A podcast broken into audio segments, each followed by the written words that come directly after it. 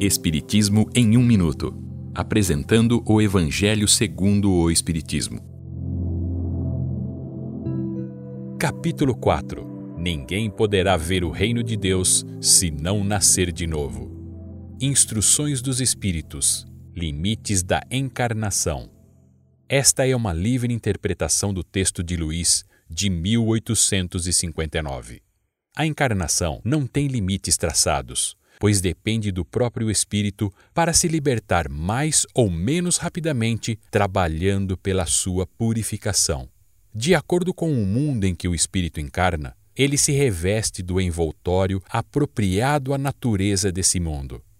A encarnação, tal como se verifica na Terra, pode-se dizer que está limitada aos mundos inferiores, onde o corpo é mais compacto, mais pesado, mais grosseiro e material.